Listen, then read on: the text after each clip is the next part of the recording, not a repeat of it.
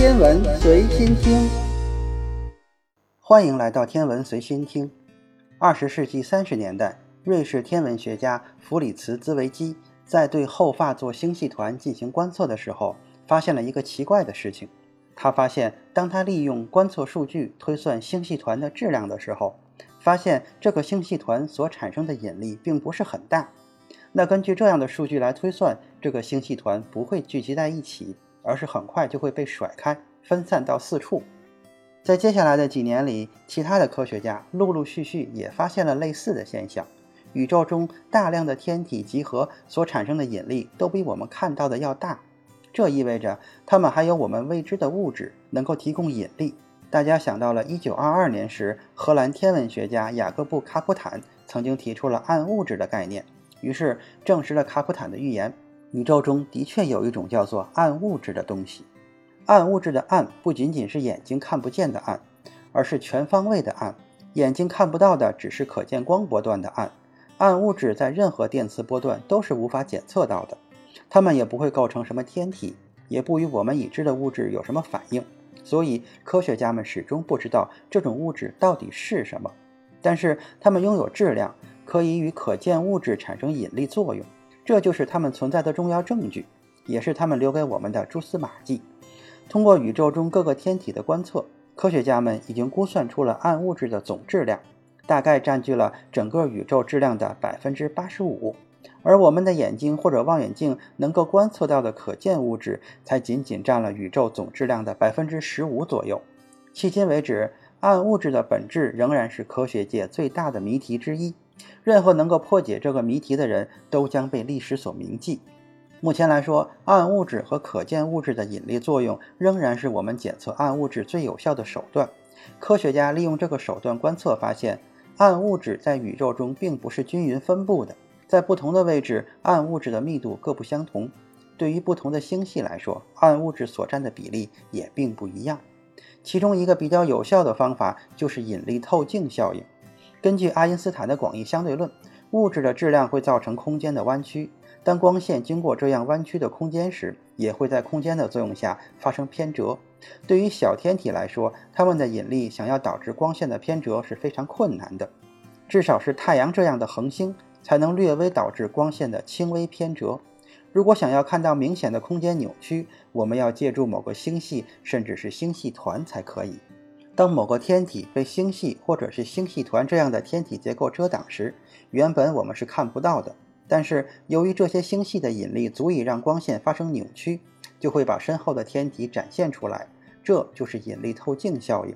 最近，纽约大学的理论物理学家塞达斯·米什拉夏尔马所领导的一支团队提出了一种利用引力透镜效应检测小范围内暗物质的方法，或许将可以帮助我们了解这种神秘的物质。实际上，这个理论在很久以前就有人提出过了，被称为天体测量弱引力透镜。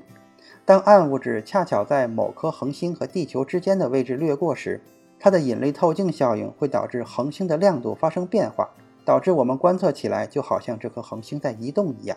但是，这么小的范围内的暗物质所能导致的光线偏折是非常有限的。因此，虽然理论早已被提出，却始终无法被我们真正的用来检测暗物质。米什拉夏尔马和他的同事在经过长期的研究后认为，如此不明显的现象自然不能对单个恒星进行检测。如果我们是对大量的恒星进行天体测量弱引力透镜的检测，将会有意想不到的效果。他们的研究表明，借助不久的将来即将投入使用的下一代观测技术。就有可能发现一些暗物质光环，紧凑天体或者是标量场暗物质所导致的密度波动现象。他们所提出的具体方法就是通过非常精确的天文观测，然后利用他们所构建的一个模型来分析恒星或者是星系的速度及加速度分布，从而可以反推出暗物质的存在。他们将自己的这个理论应用在了一些模拟场景下。结果发现，这些分布也随着暗物质的类型而变化。这意味着科学家可以利用这个技术来验证暗物质模型。不仅如此，他们还发现，太阳在围绕银河系中心公转的过程中，会给这些分布引入一些不对称性。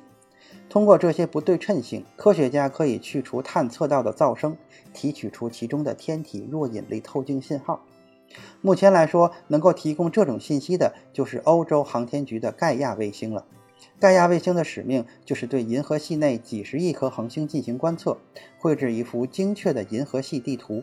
不过，当他们尝试将盖亚卫星的数据引入到自己的模型中进行计算的时候，发现其中的噪声实在太多，所以无法提取出精确的信号来。他们指出，随着盖亚卫星发布越来越多的数据，以及更多先进的观测设备出现时，这个问题就能够有效地得到解决。正在澳大利亚建设的平方公里阵列射电望远镜，还有 NASA 的南希罗曼太空望远镜，都是已经开始施工的新一代望远镜，观测能力极强，远超过现在正在服役的其他望远镜。借助着强大的能力，米什拉、夏尔马等人的理论或许将会大显神威。因此，他们这个理论需要等到未来几年才能得到验证。占宇宙总质量百分之八十五的暗物质，虽然无法被我们直接观测到。但它对于宇宙来说是至关重要的。如果不是它们的存在，宇宙中的星系可能全部会变成一盘散沙。甚至如果没有暗物质，可能我们的宇宙都会比现在要更加零散。到底是什么力量凝聚在星系和宇宙呢？也许再过几年，这个谜题就会真的被解开吧。今天的天文随心听就是这些，咱们下次再见。